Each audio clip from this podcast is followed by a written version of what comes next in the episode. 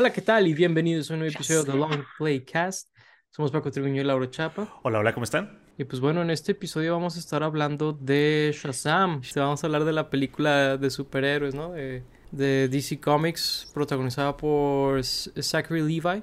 Digo, pues es una película muy interesante porque pues va a tener una secuela, ¿no? En este mundo post DCEU, se podría decir, ¿no? Eh, es, es algo muy interesante regresar a esta película que pues parece como que entre que sí va a estar en el futuro, entre que no, no sabemos todavía, pero eh, ciertamente es una película muy diferente en cuanto a tono, en cuanto a de qué trata eh, eh, para el DCEU, ¿no? se me hace que es algo muy interesante y muy padre ver.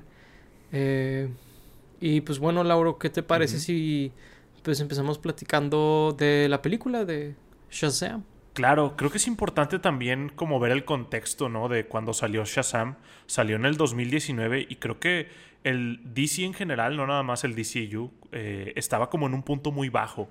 Habían salido películas como Suicide Squad, Batman v Superman, Liga de la Justicia, también habían salido Wonder Woman y Aquaman, que están bien, pero pues estaban todas las series de SW, inclusive las películas animadas de DC ya estaban en una calidad muy baja que por mucho tiempo era como que el, en el estandarte de lo bueno de DC, ¿no?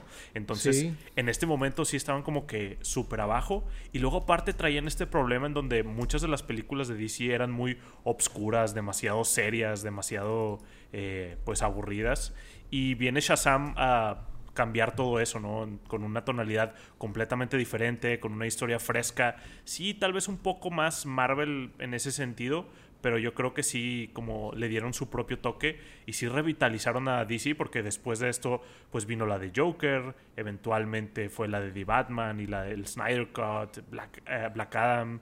Eh, Peacemaker de Suicide Squad, ¿no? O sea, cosas buenas. Que digo, DC no dejó de sacar cosas malas como la secuela de Wonder Woman o la de Birds of Prey, pero ya había como opciones buenas de DC, ¿no? Y yo creo que este sí fue un punto de inflexión en donde se dieron cuenta que no tenían que forzar este universo, ¿no? Esta película está muy desconectada a lo que era en ese momento en el DCU. Sí hace muchas referencias, pero pues esas referencias podrían estar ahí sin la existencia del DCU, ¿no? Todos conocemos a Batman, Superman y Wonder Woman como para que hagan las referencias, digo, así como hacen referencias, por ejemplo, a Mortal Kombat o Street Fighter, y pues, obviamente no están en esos universos, ¿no? Entonces funcionarían de todas maneras, no es necesario que esté en el DCU. Y yo creo que pues es una película que fue bastante divertida. No diría que es como que la gran cosa en donde, wow, cambió la historia del cine o de, las películas de superhéroes ni nada por el estilo, pero fue una entrega bastante divertida, sólida, familiar, ¿no? Para toda la familia creo que era una buena opción y creo que por eso funcionó en su momento esta película. Sí, digo, ahí eh, regresándonos un poquito, digo, creo que hay varios temas ahí donde tocaste, pues digo, la, algo que se me hace muy interesante que mencionas que el 2019, si bien no fue el año que murió eh, el universo animado de películas, que es algo que intentaron hacer pues por siete años casi. Eh, que empezó con la película de Flashpoint, ¿no? Digo, digo, para que no se nos pierda mucho como que la audiencia que no está muy interesada en eso. Pero sí fue como una época donde DC no sabían cuál iba a ser el rumbo, simplemente sabía que, sabían que querían replicar lo que Marvel hacía de tener las películas conectadas, ¿no? Pero como que querían tener conectado el CW, ¿verdad? Todas esas series, las películas también todas conectadas y los cómics todos conectados, pero sin alguien que tú digas, esta es la persona que entiende a estos personajes, ¿verdad? y, va a hacer las películas. Eh, y luego pues también en muchas eh, adaptaciones que fallaron a lo largo del camino. Este, así que digo, creo que en ese contexto pues sale Shazam, una película que si bien sí es parte del DCEU, no está como clavada en serlo, ¿no? No es una película que... Y, y, digo, yo creo que la gran ventaja que tiene esta película es que no es de Zack Snyder. Eh, porque, digo, creo que hace poco relativamente vimos eh, El hombre de acero, ¿no? Que pues tiene muchas cualidades, esa película que son muy positivas, pero al mismo tiempo pues después Batman v Superman, Justice League, inclusive la de él, ¿no? La versión de él, de Zack Snyder's Justice League, pues realmente se nota mucho donde él perdió el rumbo, ¿no? Él perdió, él dejó de respetar por completo a estos personajes y empezó a contar como su propia historia, como alegórica a la Biblia, un poco extraño, la verdad, eh, lo que sucedió con este hombre. Eh, pero pues sale esta película eh, y creo que algo que me quedo mucho yo con la de Shazam ahorita que la volví a ver es que es una película con mucho corazón, ¿no? Sí. Y se me hace que si me voy como a, lo fundamental que siento yo que una, una, historia de superhéroes debe de darnos, siento que esta película lo hace y que es eso, es darte como este optimismo y este mensaje de hacer lo correcto, de, de, de, ser como alguien como de servicio, ¿no? Hacia la comunidad, ¿no? que, que, crea en ese tipo de cosas. Eh, creo que la mayoría de mis historias favoritas de superhéroes tocan esos temas. Y, y, esta lo hace, que siento que si nos vamos a las películas de Zack Snyder de DC, es algo que yo sí siento que en algún punto les faltó. Eran muy auto eh, ¿cómo, decir? Pues se, se echaban muchas porras ellos, ¿no? Y, y, y, tenían como este tema de superioridad hacia la humanidad y todo eso. Así que ver a Shazam, eh, pues creo que cambió por completo eso, ¿no? Y, y como dices tú, muy seguramente fue el punto de quiebre donde dicen, oye, pues realmente no necesitamos a Zack Snyder, ¿no? Los personajes son lo que la gente viene a ver. Claro. Y yo creo que sí hay un espacio en el cine o en las historias de superhéroes para hacer esas cosas que quiere hacer Zack Snyder, pero bien hechas, ¿no? O sea, creo que hacer alegorías, por ejemplo, como decías, religiosas o que los superhéroes pueden tener como que un lado malo o un lado corrupto, creo que hay muchas historias buenas sobre eso, pero la verdad es que Zack Snyder nunca ha sido muy bueno con las historias, lo que lo que a él sí le doy es un poco los visuales y la acción, que es algo que hace muy bien. Por eso, sí, el espectáculo. 300 es muy buena película, pero Watchmen no lo es. Entonces creo que ahí es donde se notan las debilidades y las fortalezas de, Zack Snyder como director. Pero bueno, esta es otra película, ¿no? Y, y, creo que aquí fuimos a lo contrario, ¿no? Como dices tú, un superhéroe esperanzador, un superhéroe que hace lo correcto, un superhéroe que aprende lecciones y se divierte mientras lo hace y con mensajes como muy padres, ¿no? De no rendirte y de la familia. Creo que pues ese es el tema central de la película, la familia de, Billy Batson. Y creo que pues algo padre eh, que la gente puede ver y, puede disfrutar. Y tiene escenas bastante memorables. Eh, la película de Shazam Hay mucho, tiene muchos eh, escenas que recuerdo muy bien de haberla visto la primera vez y que son divertidas, o sea, simplemente divertidas. Y creo que sí, esa, esa es la magia que tiene esta película, ¿no? De este asombro de, de los niños de ser superhéroes. Sí, y creo que es muy clave que lo hace de una manera que siento yo no es tampoco... Eh, no, no, te vende un mundo que no existe, ¿no? Y a lo que me refiero es muchas veces tienes como que esta ciudad que se siente como de cartón y la gente que vive en ella no es real y, todo esto. Pero siento que esta película es un poquito al revés, es, hasta un poquito demasiado real, ¿no? sí. Eh, creo que, por ejemplo, el hecho de que los protagonistas sean todos huérfanos, ¿no? al menos la familia de Billy, todos son huérfanos y pues ves que eh, los, los padres adoptivos intentan darles lo mejor que ellos pueden con los recursos limitados que tienen, ¿no?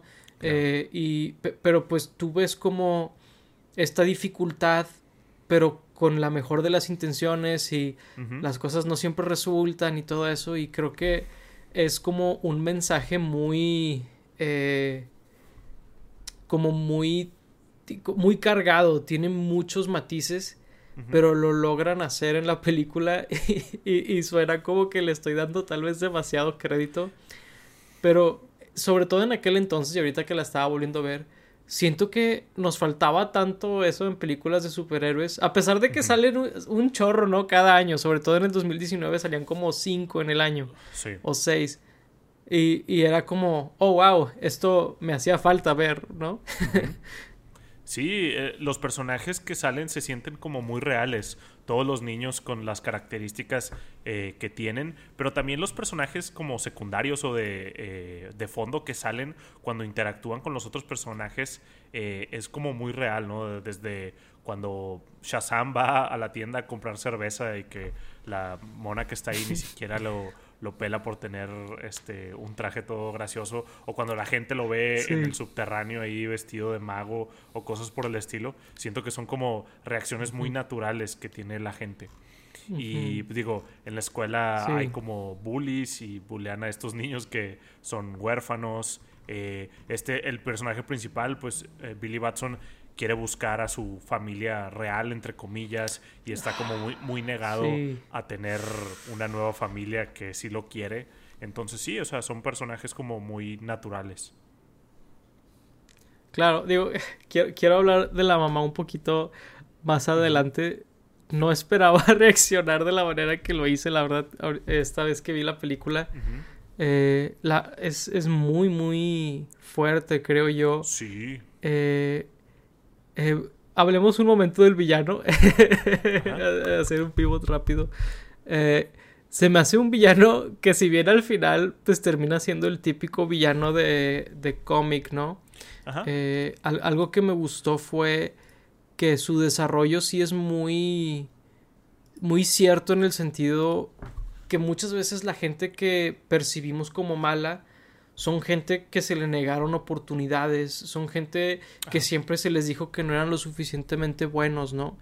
Eh, y digo, no es necesariamente que, no sea cierto que es una persona mala fundamentalmente o lo que sea, ¿no? O sea, no, no es eso, simplemente es... La realidad es que nunca se le dio una oportunidad, ¿no? Y se me hace que es un mensaje también muy, como que muy cargado, ¿no? Para una película de superhéroes. Sí, de hecho, y digo, está padre que tenga esta escena en donde al principio él de niño eh, como que le hacen la prueba a ver si podía ser el campeón de, del mago Shazam y luego le dice que no, tú no eres eh, lo suficientemente bueno o la frase que le diga y se queda traumado toda su vida, ¿no? Porque le dicen de que, que no valía la pena o algo así. Es como de, ala, imagínate decirle eso a un niño y luego que su papá fuera como era y su hermano fuera como era y que tuvieran un accidente y luego lo culparan a él de eso aparte. O sea, traumaron al niño de Okis y creció con este trauma y ahora era su obsesión como regresar ahí.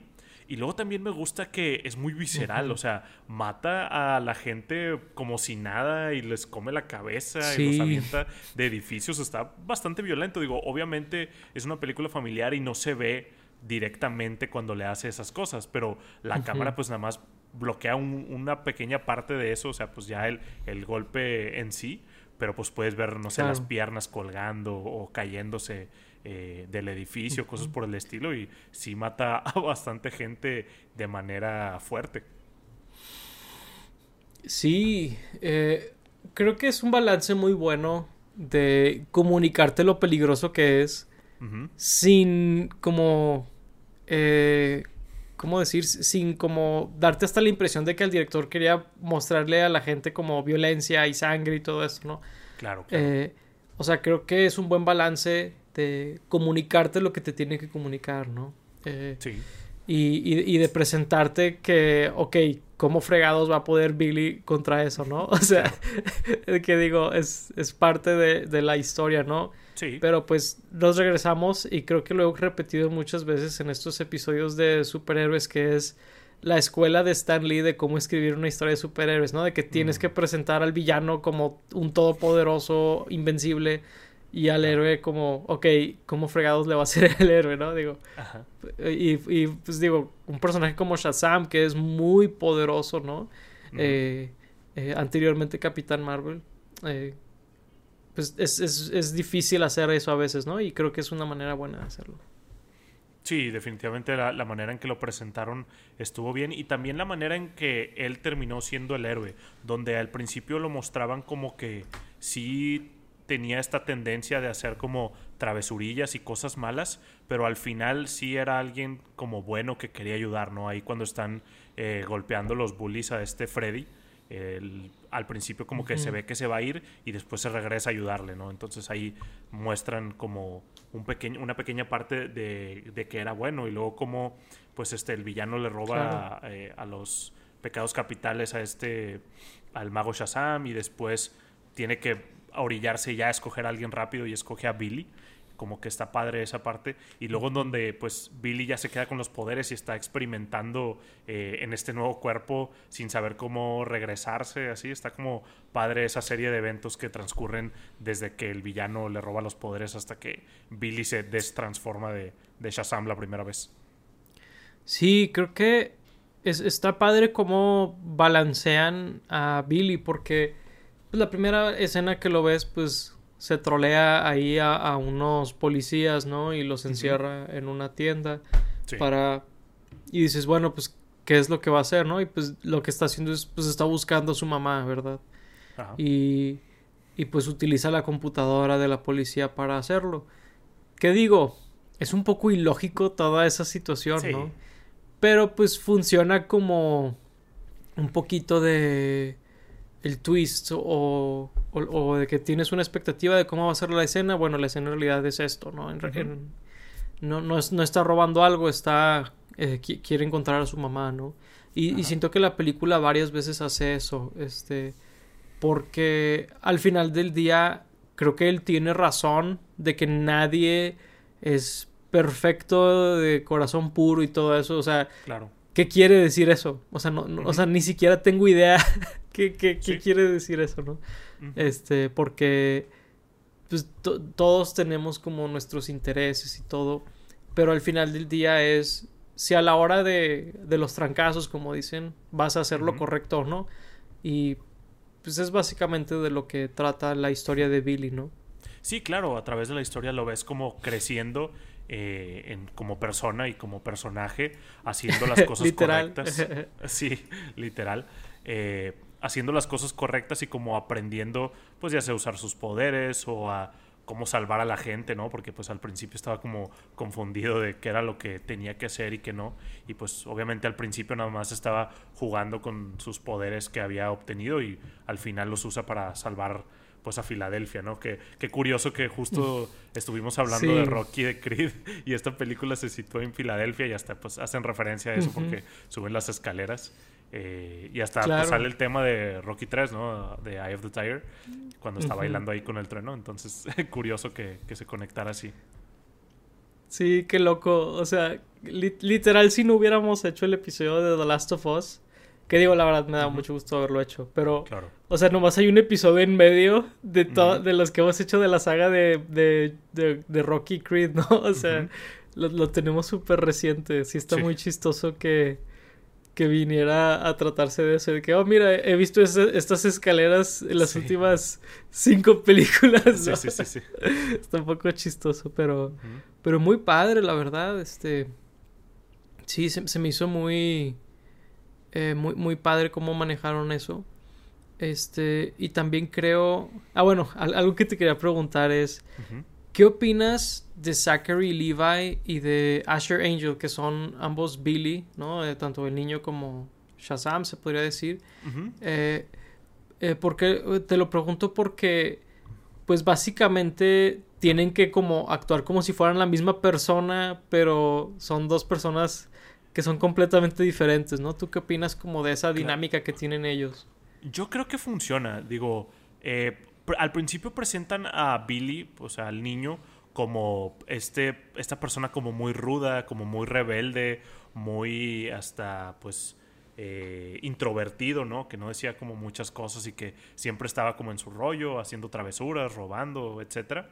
Pero pues Ah, sí tiene como indicios de que oculta más cosas, ¿no? Cuando habla con sus hermanos o con sus nuevos padres o con la directora y de las de los eh, huérfanos o no me acuerdo qué era, como que sí tiene más indicios.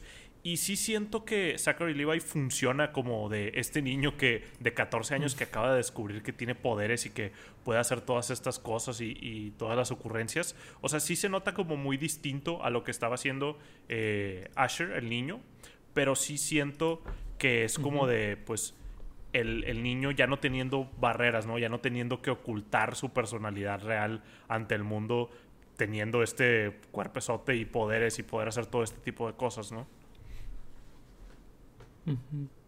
Sí, fíjate, yo recuerdo la primera vez que vi la película, que digo, no la había vuelto a ver desde que la vi en el cine, pero yo me acuerdo sentir que sí se ponía, sí se sentía un poquito donde Zachary Levi hacía más papel de niño que el niño, por así decirlo, ¿no? Mm. O sea, sí sentía yo un poquito eso, pero ahorita que la vuelvo a ver, sí, sí sentí lo que tú dices de se siente más como que él pierde el filtro y se siente todavía más así cuando empiezas a volver a ver a, Billy ya como niño, que lo ves más similar a como es Shazam, ¿no? Sí.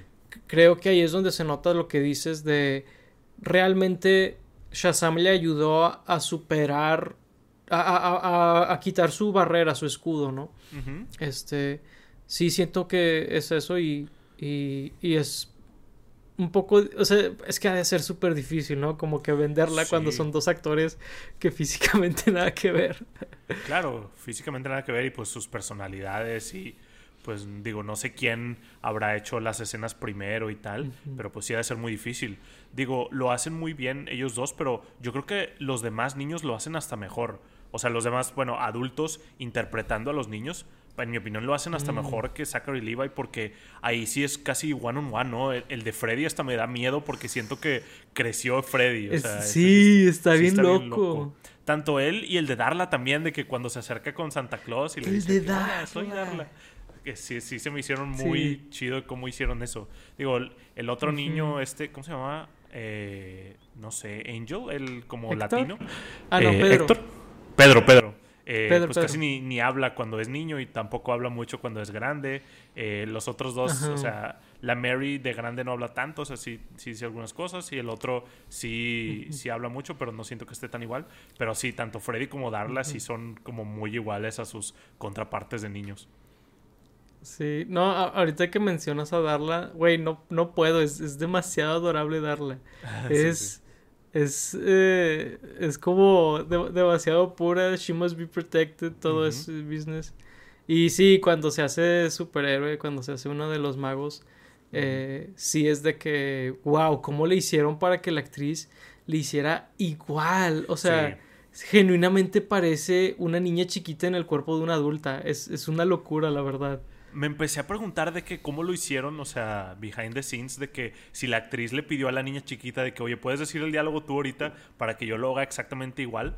Y digo, mm. obviamente con Zachary Levi y el otro niño, pues no se iba a poder tanto porque son muchísimas escenas las que tienen. Y ella de la grande de, Darla, pues solo tiene un par de diálogos por ahí hacia el final. Entonces a lo mejor era más posible. Pero sí, sí se nota tan igual que sí llega a pensar que si hicieron eso o si estuvieron mucho tiempo juntas o, qué, porque sí, sí estuvo muy bueno eso. Sí, la, la verdad es que, o sea, me, me, sacó un poco de la película, pero, o sea, no, no, sé cómo explicar que es por lo bueno que era. Porque, porque o sea, todos eran muy buenos, la verdad. También el que mencionas de, de Freddy, también muy, muy bueno. Pero el de ella sí fue, espera, esto es, eh, wow. Eh, y algo que también quiero mencionar de Zachary Levi es que me da un poco de risa cuando llega el, el malo, este, el Dr. Sivana, con él, eh, y que le dice, tú que eres de corazón puro y físicamente perfecto y que no sé qué, y yo, ok, calmémonos un poco, que creo que... Digo, Zachary Levi es guapo y todo eso, pero o sea, está un poco chistoso que pues él sí es alguien real, ¿no? O sea, no es un personaje ficticio, pero es de que, oh, físicamente perfecto y no sé qué. Es como cuando le hacían, creo, con Thor, de repente hacían cosas similares, ¿no? Con Chris Hemsworth. Y es como, ok, es, es un poco gracioso pensar que realmente solo es un actor. Ah, digo. sí. Ahí es donde dices tú de que, oye, Zachary Levi escribió esa parte del guion. ¿no? Sí, sí. De que ¿Cuánto le pagó Zachary Levi a, al otro actor para que lo dijera, ¿no? Sí, la película tiene muy buenos gags físicos y, y chistes, ¿no? Desde pues me acuerdo mucho el de cuando está hablando el, villano, cuando está monologueando con Shazam y están tan lejos que no se escuchan, ¿no? De que están volando y no se escuchan. O cuando están probando si es inmune a las balas, que Freddy bien fresco le dice que sí, dispara en la cara a ver si de que es su cuerpo o es el traje. Y de que cuando sale Santa Claus... sí, de que casi lo mata. Eh, cuando sale Santa la primera vez le está diciendo a una niña de que sí, yo nunca te voy a abandonar, no sé qué. Y luego pasa Shazam por ahí y la abandona en un segundo. O sea, y casi, casi, casi que la avienta, ¿no? Sí, casi, casi que la deja ahí en el hoyo que dejó Shazam. Este, sí, no, este. Tiene muchos así muy padres también cuando Shazam está aprendiendo a volar, ¿no? Que se ve como si estuviera en gravedad cero. Sí. Que, como que quiere moverse y no puede. Eh, y luego lo atropellan y todo eso también está padre. Eh, en la escena que dices que no se pueden escuchar, que ves al niño con los juguetes de Batman y de Superman. Ah, sí. Y luego están, o sea, ese también es un visual padre. Digo, no es un gag, pero es un visual muy padre. Ajá. Eh, también, ¿cuál, ¿cuál otro se me hizo? Ah, cuando se supone que van a probar si puede teletransportarse, pero en realidad el otro quería, este Freddy quería probar si era prueba de fuego. Ah, sí, cierto. Sí, o de que cuando, le, cuando prueba si es invisible y que lo engaña diciéndole que sí es, y luego que lo ven unas personas y le dicen que está vestido ridículo, y le dice que ah, sí. era ahí donde le dice de que también estaba probando tu superinteligencia en este momento. Ah, sí, sí, también. Está padre. Sí, está padre. Eh, sí, en general hay, cosas muy divertidas. Eh, cuando entra al baño y que no se puede quitar el traje y se transforma y sale alguien asustado de que porque hubo un relámpago adentro de... Sí. ah, pues cuando entra al table, ¿no? Este Shazam. y ah, que sale con unas alitas, no sé qué. Y luego lo vuelven a utilizar cuando regresan ahí del, del mundo de Shazam el mago. Eh, que llegan todos los, los niños ahí. Me gusta que Mary lo regañe de... ¿En serio? O sea, el, lugar, el, único lugar que se te pudo ocurrir es este. Y luego que le están tapando los ojos a Darla. Y ah, no me acuerdo quién, quién dice que, ah, qué buena música tenían ahí, o no sé qué. Ah, este. Eugene. Mm, ya. que me, da un, me, da un poco de risa el personaje de Eugene. Porque, primero que nada, trae acá de que eh, todo el gear gamer, ¿no? Tiene una laptop gamer y todo. No quiero ser mala onda, pero ¿Cómo consiguió todo eso? No sé. Digo, los papás viven en, una casa bastante grande y pues viven en una ciudad eh, grande, Filadelfia. Todos los niños comen y tienen ropa. O sea, digo, no, no sé cómo están sus finanzas, en, qué gastan qué cosas, pero pues sí se ve que tienen dinero. Claro. Digo, por ahí su árbol de Navidad está todo jodido, pero pues a lo mejor y es porque usaban el dinero en cosas que francamente lo valen más, ¿no? O sea, a lo, mejor es por eso. Así que... Sí, sí, no sabemos. sí, no sabemos, pero, pero me llamó la atención, digo, como, como alguien que está muy consciente de lo caras que son esas cosas a veces, ¿no? Claro. Sí, es como, wow, este niño está ahí bien fresco. Tiene todo. Sí, y digo, ni me acuerdo que se supone que está jugando, creo que por ahí lo mencionan o sale, no me acuerdo. No, este, pero, no sé si salga, pero digo, después salen eh, Freddy y Billy jugando Mortal Kombat. Pero ah, después de que creo que robaron dinero de un, de un cajero o les dieron dinero y compraron muchas cosas. Es que no robaron dinero, pasó algo muy extraño donde ellos cuando salvan, bueno, es que no la salvan a la señora con la con el ah, bolso. Sí, sí, que es cuando compran cerveza y eso, pero después más adelante si van a un cajero e intentan sacar dinero con el trueno de Shazam, ¿no? Y según yo si lo hacen o no. Ah, sí. Ah, es que no me acuerdo. Pero bueno, nadie se siente mal por los bancos, la verdad. Sí, no. Nadie y luego también le dan más dinero de que cuando bailaba en, el, en las escaleras con este Eye of the Tiger. ¿Qué, qué te diré? por fotos. ¿Qué te diré? Freddy lo regaña por eso. Y siento que la película, el mensaje de la película está de acuerdo con Freddy. Y si Shazam fuera de que el adulto Zachary Levi, puedo entenderlo. Pero la verdad era el niño, era Billy. O sea, siento que no tiene nada de malo como poner un espectáculo, ¿no? O sea, no sé. Sí, Y digo, creo que ahí era más como demostrándonos los celos de Freddy, ¿no? Que después sale eh, más adelante de que pues Freddy se sentía muy celoso de que él todo el tiempo estuvo buscando algo así y se lo dieron a, Billy. Eh, entonces, pues a lo mejor era más por ahí. Sí, que es, es algo muy interesante porque si te... Pues te habla... La, la película en general habla mucho de, de la injusticia de la vida, ¿no? En, en, muchas ocasiones, digo, dejando además las cosas sociales, ¿no? Que, que a veces son injustas. Eh, aquí te hablan de, pues oye, Freddy al nacer, pues él tiene esta discapacidad, ¿no? Sí. Y, y, pues no, no es culpa de nadie, pero pues es, es, una injusticia con la que él tiene que vivir. Y sorprendentemente es un tema que la película tiene porque lo utilizan cuando pues te hablan de que él está obsesionado con superhéroes y todo eso, es como si no tienen cuidado con Freddy va a pasar como la película de Glass, ¿no? Como como dato. claro. Pero a lo que voy es de que pues como dices tú pasa todo esto y, y pues el, niño al lado de él, su roomie, su hermano, podrías decir, pues recibe lo que él siempre quiso, ¿no? Que es como es, es un tema interesante que la película aborde porque no se sordea de él, lo, lo, lo, lo toma muy de frente. Y, y, siento que, que, es algo muy importante en películas como estas porque, eh, no sé, siento que niños de verdad pasan por ese tipo de cosas, ¿verdad? Y, y, pues qué mejor vehículo que una película de superhéroes y todo eso para, para hablarlo, ¿no?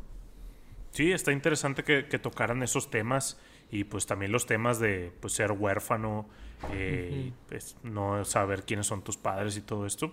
Está interesante que lo tocaran.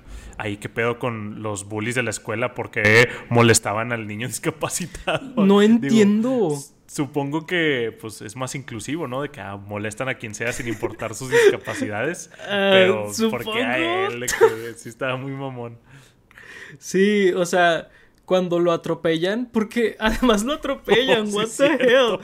O sea, lo atropellan y... luego es de que, oye, ¿por qué no te quitas? Es de que, oye, si ves que no puede caminar, o sea, wow, es, es, o sea, eh, sí se dejaron caer con los bullies de vamos a escribirlos como lo peor de lo peor, ¿no? O sea, cuando Billy destruye su camioneta, es de que a huevo, hasta que algo les pasó, malditos, o sea y luego al final también cuando se estaban cayendo del carrusel, eh, también es de que qué bueno que les pasó algo. Y luego que los termina salvando Freddy haciéndoles el wedgie este de maletín que dijo que le habían hecho a él. Estuvo padre ahí como esa vengancilla. que llega con los calzones todos rotos y se los avienta en la cara a Billy. Es de que, ¿what? sí. Sí, pero sí, porque además eh, cuando están arriba en el carrusel uno de ellos dice, oh, le di a un bebé porque andaban escupiéndole a la gente. es como, ¿qué, tienen en la cabeza? O sea, esos vatos? o sea, los escritores de esta película fueron de, vamos a hacer a los engendros más endemoniados. O sea, vamos a poner a los siete pecados capitales. Bueno, los, los demonios más malos de esta película son los dos bullies. Es de que, ok. Sí. o sea, wow. Sí, no, este todo un caso esos, esos bullies. Y, y ahorita que mencionas la escuela, eh, voy a mencionar un tema demasiado oscuro, pero muy brevemente, porque es una de las cosas que no se me olvidan de esta película, que es cuando llegan por primera vez a la escuela con Billy, que pasan por el detector de metal. Ah, sí, sí, sí, sí, sí, sí. Es, es, es algo muy fuerte, pero o sea, es muy real en Estados Unidos, ¿verdad?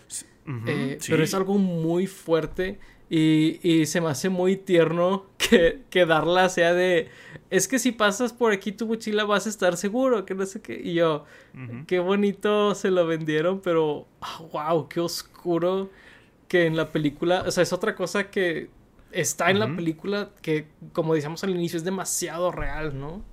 Sí, de hecho, no lo había pensado porque curiosamente ya se me hace normal porque en todas las películas lo ponen en todos los lugares, ¿no? De que, ah, cuando entran a un museo, cuando entran a una oficina, cuando entran a una escuela, siempre de que pasan por el detector de metal. Y en la vida real, o sea, bueno, en Estados Unidos sí, pero en, aquí en México no pasa eso, ¿no? Entonces, eh, no sé si mi mente ya lo tenía como de, ah, es algo de las películas, pero sí, totalmente de que está bien como pues normalizado eso ahí, ¿no? Está como muy loco y nadie hace comentarios como de, oh, ¿qué, qué es esto? No, pues para ellos es completamente normal y sí, está bastante loco. Sí, o sea, y, y, es de las cosas que desde que vi la película, no sé si me acuerdo de cinco cosas, ¿no? De que cuando hablo de ella, esa es una de que, que o sea, genuinamente, como que el, el visual de la niña de 7, 8 años, no sé cuántos años tenga, darla, pero dices, o sea, como que demasiado real, ¿no? Sí, sí, sí. Y luego le pones de que es huérfana y todo eso. Ajá. todavía más. Y pues hablando de demasiado real y temas oscuros, que peor con la mamá, ¿no? De que, eh, que dejó a su hijo cuando tenemos ese, esa revelación o ese twist, como lo quieran ver, de que Billy no se perdió, sino su, su mamá lo perdió. O sea, lo dejó ahí abandonado. Lo abandonó. Eh, sí, está bastante pesado. Y se intenta escudar bien chafo, ¿no? De que no, pues es que yo tenía, creo que dice que lo tuvo a los 17 o no sé qué. Y pues era como muy difícil para ella y creyó que pues, la policía lo iba a poder cuidar mejor. Eh, pues sí está como muy pesado, ¿no? En donde ni siquiera lo quiere abrazar, ¿no? La primera vez que lo ve, lo hace para atrás. Y si es una escena como muy, muy choqueante de que pues, a este niño no lo quiere su mamá, o sea, es algo como muy pesado y ya su papá ni siquiera ya ni sabía de él, ya estaba con otro señor eh, que la trataba mal aparte, entonces sí era como de, wow, digo, él tenía la fortuna de ya tener como pues a una familia que lo quería, hermanos, hermanas y padres, pero pues toda su vida su sueño o su meta en la vida era como reconectarse con su mamá y hasta guardaba un juguetito que le había dado en la feria. Y como pues esta parte tan choqueante de darse cuenta que su mamá no lo quería es, algo muy difícil. Sí, es, una escena que cuando, cuando vi la película, sí fue de, ay güey, o sea, se me había olvidado lo fuerte que estaba esa escena. O sea, sí, sí, es, sí es como ay, güey. O sea, como que imaginarte esa situación, ¿no? Y pues... Claro. Eh, pues sí, sí, sí he conocido algunos amigos, ¿no? Que eh, es, pues, el, alguno de los papás lo abandona por la razón que quieras, ¿no? En, el caso de él, pues los dos. Y a diferencia de a lo mejor otros huérfanos, los papás teniendo todas las posibilidades de tenerlo en su vida, ¿no? Realmente decidieron eh, ya años teniendo al, niño, ¿no? O sea, ya, ya, lo tenía y, y pues todavía peor su, su, trauma. Y luego que pues la conoce y pues para no incomodar a su pareja no lo deja pasar, platican en el pasillo, como dices tú, no lo abraza, muy distante. Y luego, extrañamente, la peor parte que fue de, ay, güey, fue cuando el niño, cuando Billy le da la brújula y ella de, ¿qué es esto? Y es que, no, güey, fue, era, era el memento con el que él te buscó literalmente por años. y, ni siquiera lo recuerda. O sea, ¿no? no, no, Ay, güey. Sí. Sí estuvo feo eso. Sí, y luego, pues rápidamente se da cuenta de que la vida de su mamá, pues no es como que la mejor. Y hasta le dice ahí de que yo creo que tú lo necesitas más eh, que yo y le deja ahí el, la brujulita esta. Y pues se aleja pues de ella por siempre, yo creo. Eh, ya nunca la volverá a ver. Pero, pues, Ojalá y la madre. algo como pues muy fuerte y pues también es como un momento de madurez para él en donde pues ya supera pues esa parte de su vida de alguna manera. Sí, es, es, es el momento donde levanta las levanta el edificio, ¿no? Como Spider-Man, ¿no?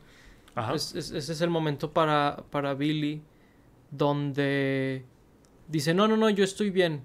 O sea, yo ya tengo mi familia acá, ¿no? O sea, como que, digo, el, el, proceso supongo que si lo ves como un niño real fue demasiado rápido tal vez. Claro. Pero pues sí fue donde él hace el clic de mm, lo que yo buscaba, ya lo tenía. ¿Verdad? Lo que yo estaba buscando no era a ti, señora que me abandonó. Yo buscaba a mi familia y ya la tengo. ¿verdad? Sí, inclusive le dice algo así como de tengo que volver con mi familia real que antes de la antes de esa parte en todo el tiempo estaba como negando que esa era su familia real, inclusive le había hecho a Darla que no eran hermanos de verdad y todo esto. Entonces ahí es como la primera vez que acepta que pues esa es su familia de verdad. Sí, porque pues al final del día pues es con, con quienes vive, con quienes convive, pues la, la pareja eh, que pues, son sus padres adoptivos, ¿no? Que pues ven por ellos y todo, pues eso es, eso es una familia, ¿no? Esencialmente no, no es otra cosa que eso, ¿no? Claro. Así que, pues, sí, es, es, un mensaje muy, muy complicado, muy fuerte, muy triste, eh, que me alegra que haya una película de, de superhéroes porque siento que eso es madurez, ¿no? Siento que eso es una película muy madura, una película familiar muy madura. Eh, si la pudiera comparar a lo mejor con Los Increíbles, ¿no? Donde te tocan temas muy fuertes, pero pues eh, superpoderes y colores y todo, y como, que no, a, a lo mejor no caes tan en cuenta de lo genuinamente madura que es, ¿no? Claro, recientemente El Gato con Botas 2, ¿no? Que de hecho tiene un tema muy similar ahí con eh, ¿cómo se llama? Esta... no es caperucita. Ah, patitas suaves. Eh, no, no, no. Ah, ya, ya. Ricitos de oro, ricitos de oro. Con ricitos de oro, con lo de la familia y de que estaba buscando a su familia y ya la tenía. Eh, pero sí, o sea, es una película que no subestima a su público, ¿no? O sea, no tiene miedo de hablar de cosas como más importantes y más grandes. Y al final del día tiene como un mensaje esperanzador y, y bueno de, de la familia y lo que realmente es la familia yo creo que mejor que cualquier película de Rápidos y Furiosos logró eh, dar un buen mensaje sobre lo que es la familia. Sí, creo que Rápido y Furioso más bien es como el, el crew cuando se juntan a jugar Fortnite, ¿no? O sea, son camaradas, ¿verdad? Pero así como familia, no sé.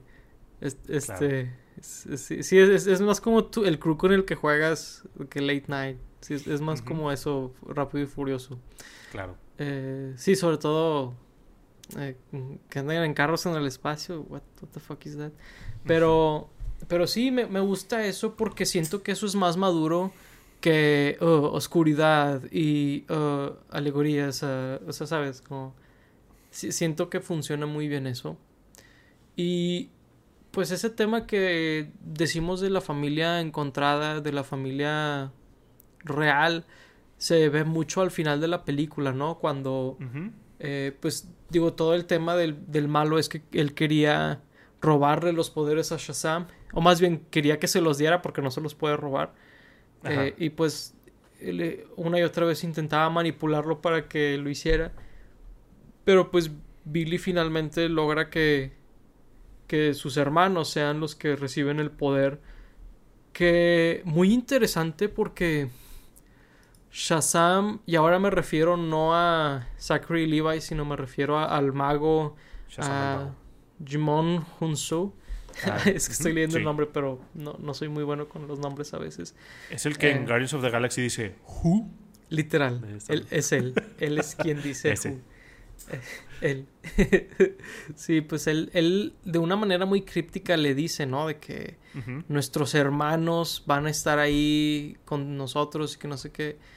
Y de una manera muy críptica le dijo como que, ah, sí, tus hermanos van a estar aquí contigo, ¿no? está interesante también eso, que fue como una especie de profecía que le dio, ¿no? sin, sin ser como muy obvia al inicio. se, me hizo padre eso también.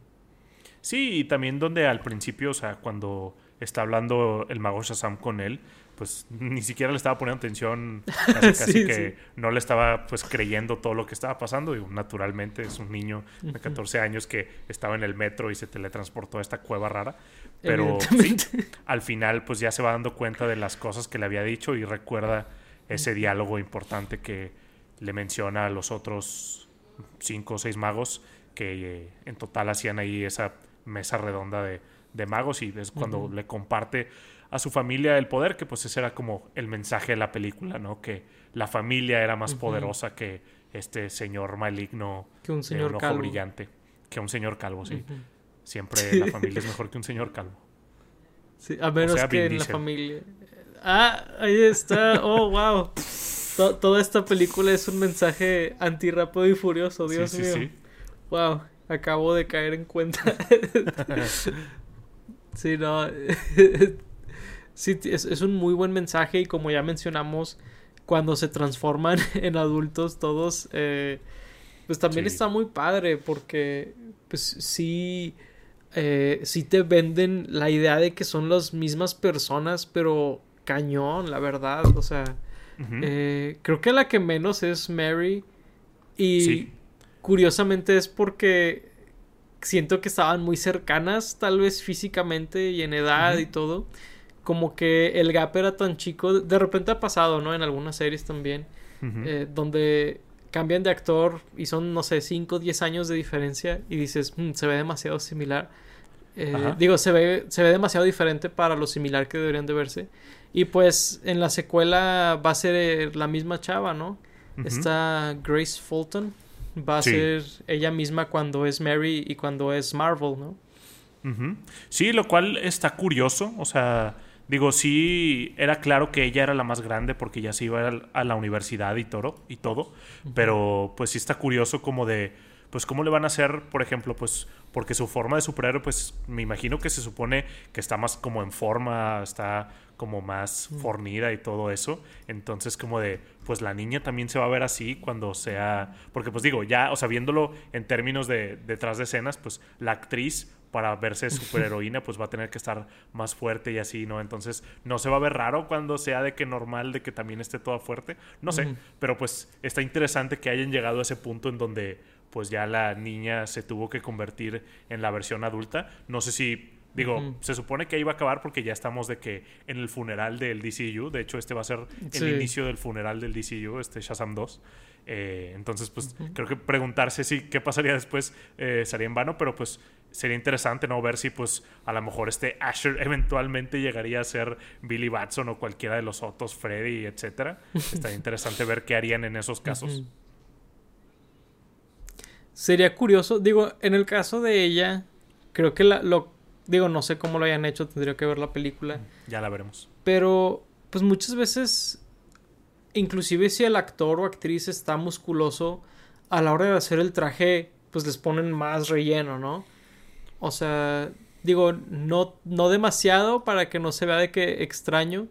Eh, pero pues algo, ¿no? Para que sí se vea como que la diferencia entre, entre la civil y, y la superhéroe, ¿no? Sí, o cuando es civil, pues le ponen ropa más holgada o muchas capas de ropa, la ponen como un poco más encorvada, etcétera. O sea, sí hay como trucos que pueden hacer, pero pues va a ser como interesante estar ahí con el ojo pegado en, la secuela. sí, porque luego termina viéndose como este Henry Cavill en las de Enola Holmes, donde es Sherlock Holmes, pero está de que mamadísimo. O La Roca cuando la hace de que un tipo que trabaja en una oficina y es de que el vato así, es de que ese güey se ve que su trabajo de tiempo completo es hacer ejercicio, no estar sentado ahí, de que, pero bueno, ok, de que pretendamos. Inclusive Henry Cavill en, las de Superman, de que de reportero se ve así de que, ¿qué onda, güey? O sea. Sí, sí, digo, ahí es difícil eh, bueno, no, no, es tan difícil porque la verdad, eh, de hecho, digo, eh, he estado viendo las películas de Superman, las de las de Christopher Reeve, y debo decir, hacían un mucho mejor trabajo en esas películas en diferenciar a Clark Kent de Superman. Pero mucho mejor. O sea, la verdad es que sí es como, ok, sí lo pudieron haber intentado mejor. O sea, estuve, estaba nada de defenderlo. De que, bueno, es que es difícil porque, espera, no, alguien lo hizo mejor y como, como 30 años antes. O sea, no, hay mucha excusa, la verdad. Pero, pero sí, digo, ahí, pues, quién sabe quiénes de estos actores crucen al nuevo DC, ¿no? Eh, por ahí, digo, es difícil saberlo, la verdad, porque eh, James Gunn sí, ha dejado muy en claro como en algunos casos quienes no van a cruzar, ¿no? Como Henry Cavill. Pero con Shazam creo que está un poquito todavía como que en duda, ¿no? Estuvo bien raro eh, con Shazam porque sí hubo como un poco de tensión ahí con Zachary Levi, digo, ahí un poco lamentable, en donde pues sí se aventó algunos comentarios como agresivos hacia James Gunn o medio amenazadores hacia él.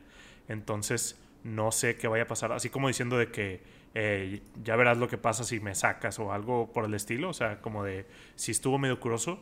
Digo, al mismo tiempo, por ejemplo, Peter Safran es el productor de esta película, que es el co-CEO de DC con este James Gunn. Entonces, pues sí, digo, quién sabe qué va a pasar. Digo, yo me imagino, por ejemplo, si, a la, si la 2 hace un mil millones de dólares pues creo que ya sería como imposible ignorar eh, hacer como una secuela o mantener a Shazam en ese universo. Pero si no, pues no creo que sea como redituable hacerlo, que pues si han visto como proyecciones de la secuela, no se ve nada, nada bien de cómo le va a ir eh, en cuanto a taquilla, me, refiero. Entonces, pues digo, va a ser dependiendo de eso. Yo creo que más que nada más que si está buena o no, yo creo que va a ser la taquilla la que nos dicte si va a continuar pues este, este pequeño bolsa del universo. y curiosamente, eh, un trailer spoileó una cosa. Digo, yo no vi el trailer, me lo spoileé porque todos dijeron, ah, el trailer spoileó esto. Pues, gracias por spoileármelo también, ¿verdad? Mm. En donde sí está muy confuso de qué están haciendo, o sea, por qué no quitaron unas partes, está medio raro. Pero mm. pues supongo que ya veremos la secuela y ya veremos qué hacen ahí después eh, acompáñanos yo, me acabo de, Me acabo de spoilear algo. Ahorita que estaba buscando al elenco de la película. ¿Eso que te dije? ¿Te No sé si es lo que estás diciendo, pero te pregunto después de que hagamos el episodio porque eh, no quisiera spoileárselo potencialmente a la gente. sí. Eh, porque pues están viendo una reseña de Shazam claro, que digo, inevitablemente, como nos pasa lo mismo con las de Marvel, ¿no? De que estamos hablando de una película, pero se vuelve de que su posición de lo que vino antes, lo que viene después, todo eso. Este. Pero sí, creo que es muy interesante. Eh, pues ver qué va a pasar con, todo esto. Y, creo que va a ser también. Si es interesante, por ejemplo, eh, la tercera película de Batman que nunca hizo Tim Burton, ¿no? ¿Cuántas películas no hay como que así en esta transición entre universos de DC, no? Es, interesante, o sea, por ejemplo, si Shazam 3 nunca sucede, pues, ¿en qué hubiera consistido? O, ¿verdad? Cualquiera de estas películas. Digo, va, a ser interesante ver todo eso en el futuro.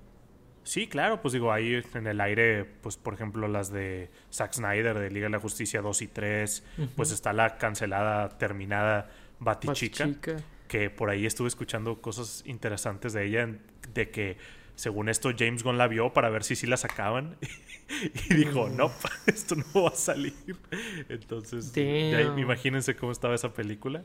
Eh, también algo que se me hace interesante es que James Gunn ha estado mame y mame con la película de Flash, pero no ha dicho absolutamente nada de Shazam 2. Creo que el otro día vi que tuiteó de que, ah, ya va a salir Shazam 2. Y ya, pero con Flash ha estado de que, oh, es la mejor película que he visto. Entonces, pues, no sé si eso sea como un red flag para Shazam 2. Más que un red flag, creo que hay un poquito de nostalgia bait con la nueva de Flash, ¿no? Con el Batman de Michael Keaton, o sea, todo eso creo que se presta más al entusiasmo de, los fans, ¿no? Pero digo, si está buena, está buena, puede estar mala y tener ah, nostalgia, ¿no? Claro, también, claro, claro. Pero digo, también, eh, digo, va a haber un punto, o va a haber en ciertas cosas donde no hay que tomarle necesariamente la palabra a James Gunn. Ah, claro. Porque pues su, su, posición sí es la de vender estas películas, ¿no? O sea, y estas cosas. Pero, pero sí, digo, es, es interesante que, que, haga esa distinción entre proyectos, ¿verdad? Sí, ya les eh, diremos cuál fue nuestra opinión sobre Shazam 2. Fury of sí, sin duda, digo, eh, muy seguramente es el episodio que sigue, a menos que haya algo que... Nos muramos. De lo que tenga, oh, bueno, también, pero si me muero, no me disculparía por eso, ¿verdad? Porque me morí ya, GG, bien jugado. Pero, pero, digo, no, es que no sabes si anuncian algo o sale algo de lo que decimos que tenemos que hablar primero de esto, ¿no? Sí. o, que genuinamente Shazam sea de Shazam 2, sea de que un, un cero a la izquierda, ¿no? Y no queramos hablar de ellas. pero bueno, el plan a, como estamos grabando ahorita todo, ¿verdad? Es que sí, ¿verdad? Este, pero bueno, eh, con esa discusión que se descarriló un poco, ¿verdad? Creo que podemos cerrar este episodio sobre Shazam. Eh, muy recomendable, la verdad. O sea, ahorita que la estuve viendo en, en HBO, sí fue como, oye, pues la verdad, una muy buena película que, pues me atrevería a decir que tal vez la mejor del DCEU, ¿eh? Yo siempre lo he creído, ¿eh? La verdad es que, o sea, no veo qué película le pueda hacer frente. Digo, eh, por ejemplo, he cambiado mis opiniones con Man of Steel y sí creo que el Snyder Cut es superior a, la Liga de la Justicia original, pero pues la verdad es que mm. Shazam está ahí muy, muy arriba. O sea, inclusive, en, o sea, si lo abrimos como a DC en general, no nada más DCU, pues tal vez no la pondría en, rango S, pero a lo mejor sí en A o B, o sea, creo que es bastante sólida. Sí, o sea, de hecho algo que me gustó mucho ahorita que estaba viendo las, de, las películas de Christopher Reeve, digo, por ellas me refiero a las primeras dos, porque la tercera y cuarta se descarrilan.